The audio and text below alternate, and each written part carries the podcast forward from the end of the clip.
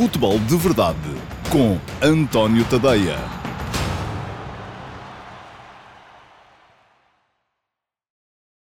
Olá, bom dia a todos. Hoje temos uma novidade, estamos cá fora no terraço. Espero que não haja problemas, ah, porque quando fizemos os testes na semana passada, os aviões estavam a descer.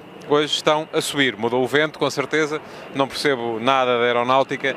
Ah, espero que o som dos aviões não interfira com aquilo que, que estão a ouvir aí em casa.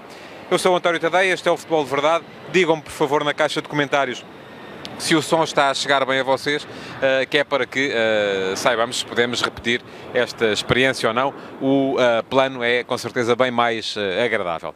Muito bem, hoje temos uma série de assuntos para, para falar neste futebol de verdade.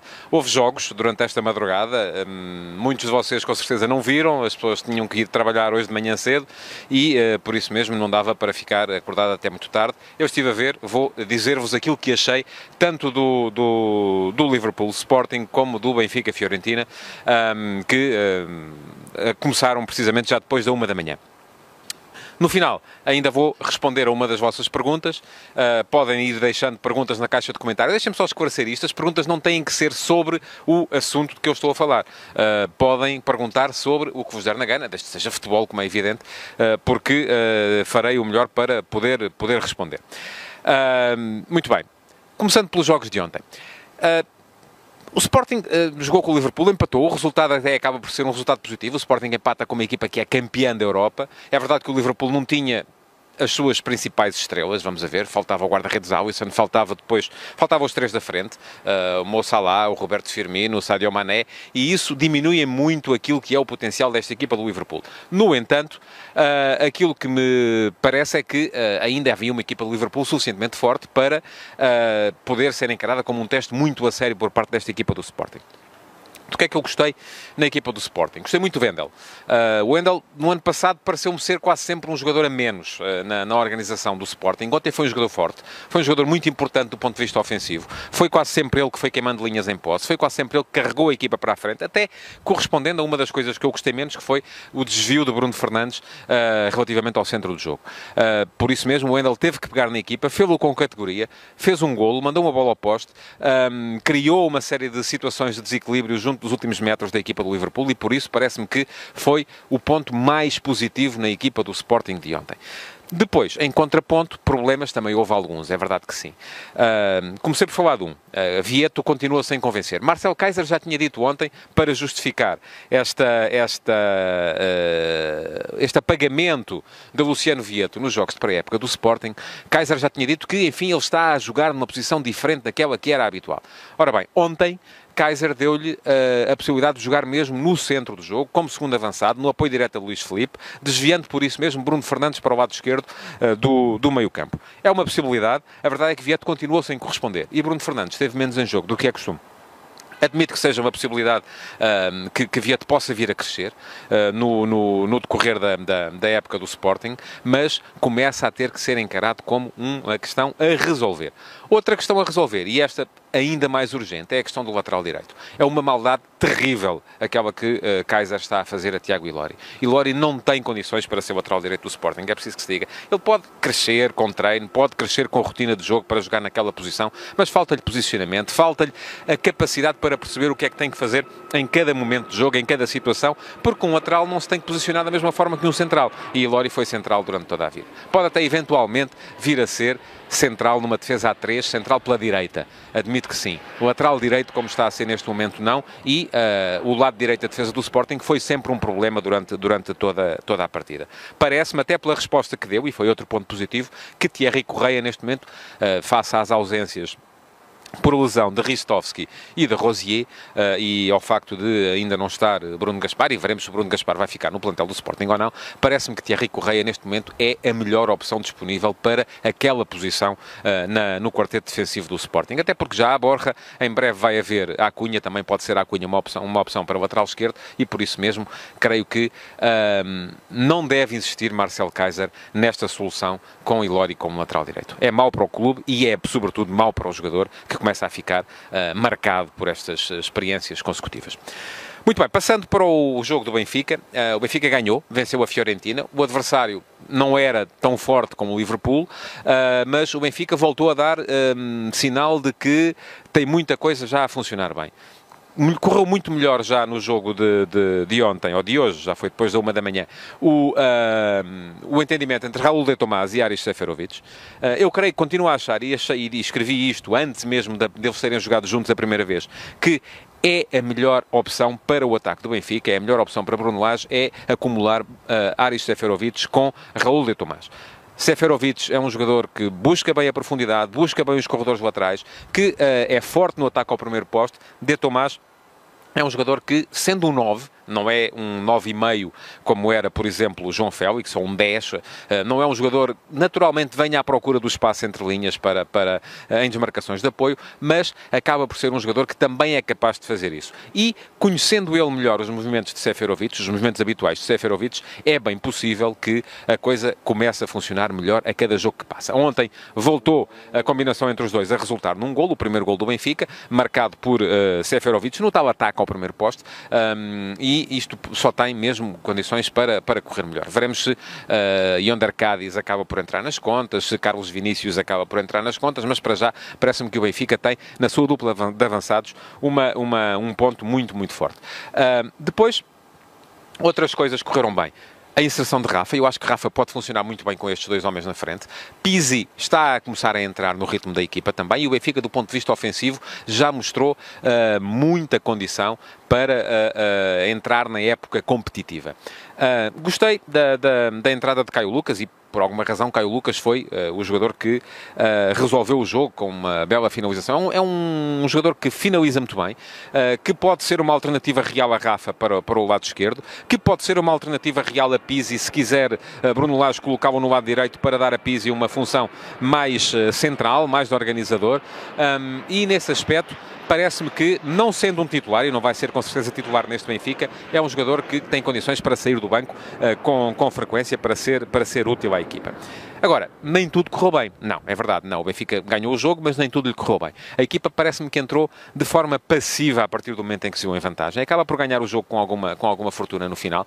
Uh, permitiu que a Fiorentina tomasse conta do, do, do jogo a partir de determinada altura sofreu o gol do empate, teve alguma dificuldade, uh, até por não ter ainda, do meu ponto de vista, se calhar, uh, uh, ritmo para aguentar aquela pressão durante, durante toda uma partida, mas acabou por, nessa altura, ceder o comando do jogo ao adversário e isso não é bom. Depois, outra questão tem a ver também com a posição do lateral direito. Um, Nuno Tavares é escardino. Ele está a jogar ali como lateral direito, porque o Benfica também, tal como o Sporting, neste momento não tem André Almeida, que está lesionado, e uh, Eboaí ainda está a regressar de uma lesão. Veremos como e quando regressa em condições de poder ser útil a uma equipa de competição.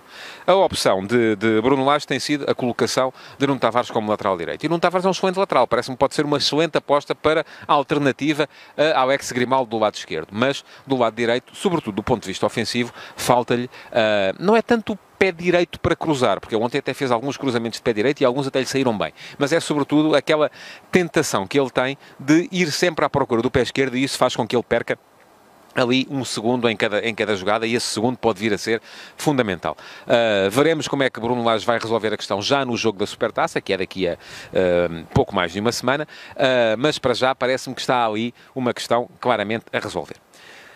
Finalizada a análise dos jogos de ontem, Uh, ainda queria falar sobre uh, as polémicas em que sou envolvido ontem o Flóculo Porto. Uh, foram dois assuntos, basicamente.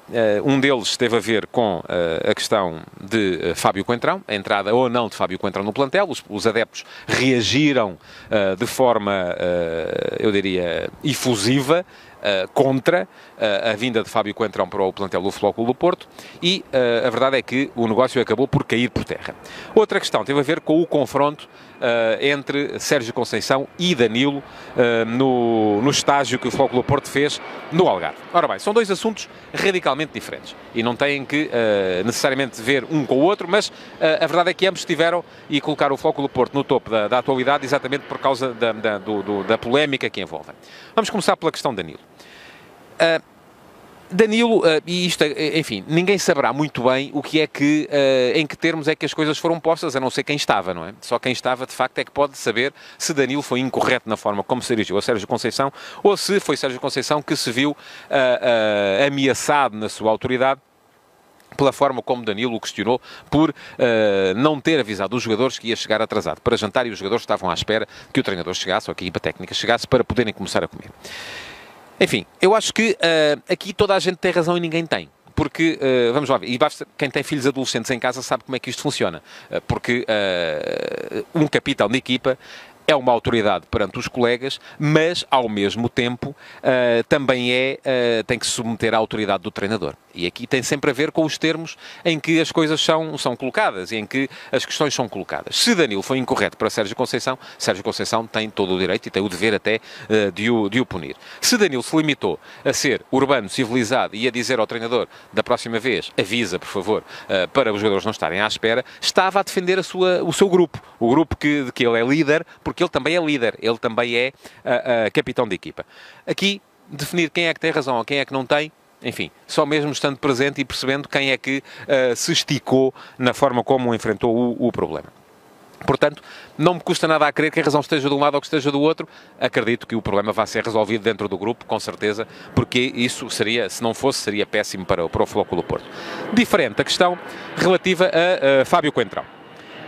Um, se Fábio Coentrão interessava a estrutura técnica do Porto, eu volto a dizer se isso aconteceu, não é, com certeza, porque os adeptos não gostam que Fábio Coentrão uma vez tenha festejado um golo contra o Flóculo Porto com gestos menos próprios, ou que não gostam que ele tenha dito que é do Benfica, e, ou que tenha dito que é do Sporting, ou que tenha dito que é do Real Madrid, ou que vê os jogos do Flamengo, isso não é, com certeza, razão para que uma contratação não siga em frente. Se é assim, a SAD do Flóculo Porto está a agir mal, porque está a colocar os interesses emocionais à frente dos interesses reais e esses têm que ser o treinador a, a, a, a defini-los. Porque vamos lá ver, aqui há uma relação que é muito clara. Quem manda no clube, é verdade, são os adeptos. Mas os adeptos, o poder dos adeptos para mandarem no clube extingue-se no momento em que votam uh, nas eleições ou em que uh, elegem um presidente do clube. O presidente do clube depois manda na equipa. Mas o poder do presidente para definir o que é que vai ser a equipa ou não vai ser a equipa extingue-se no momento em que escolhe uma equipa técnica, que é ela que sim deve definir quem são as suas prioridades. E depois o presidente o que pode dizer é se tem condições financeiras ou não para cumprir os desejos do treinador. Uh, subverter isto é subverter a lógica pela qual uma equipa de futebol deve ser e um clube de futebol deve ser gerido. E pronto, já vamos muito longos, isto vai ficando maior dia para dia. Vou recorrer ao, um, ao telemóvel para um, perceber são, quais são as vossas uh, perguntas e para escolher uma uh, pergunta das que foram feitas uh, aqui uh, no, no direto do Facebook. Ora bem, pergunta ao Rui Manuel Mota e, olá Rui, muito prazer e obrigado por estar aí desse lado. Considera que as redes sociais são nocivas no que diz respeito ao envenenamento público da sociedade, no respeito tanto a fake news que se espalham como uma epidemia pela internet? Ora bem, isto não tem muito a ver com futebol, embora acabe por ter também. Uh, e isto dava para uma tese. Um, o mundo é aquilo que é e nós não vamos mudar o mundo. Uh, o mundo muda por si próprio. As redes sociais são uma realidade, são aquilo que, e por alguma razão eu estou aqui a fazer um direto nas redes sociais, porque é a maneira que eu tenho de chegar ao público, porque o público está nas redes sociais. Uh, portanto, aquilo que podemos fazer é encarar tudo isto com responsabilidade. E é isso que vamos tentando fazer uh, sempre uh, por aqui. E pronto, chegamos ao fim do Futebol de Verdade de hoje. Não se esqueça que um, é importante, uh, para que este espaço possa continuar, que reaja, que uh, coloque um like se gostou, que use o tal emoji irritado ou uh, a gargalhada se acha que isto não passa de, de parvoíce tudo aquilo que eu estive para aqui a dizer, que comente e que partilhe para que os seus amigos também possam ter acesso a este conteúdo. Muito obrigado por terem estado desse lado. Até amanhã em mais uma edição de Futebol de Verdade. Futebol de Verdade, em direto de segunda a sexta-feira, às 12h30, no Facebook de António Tadeia.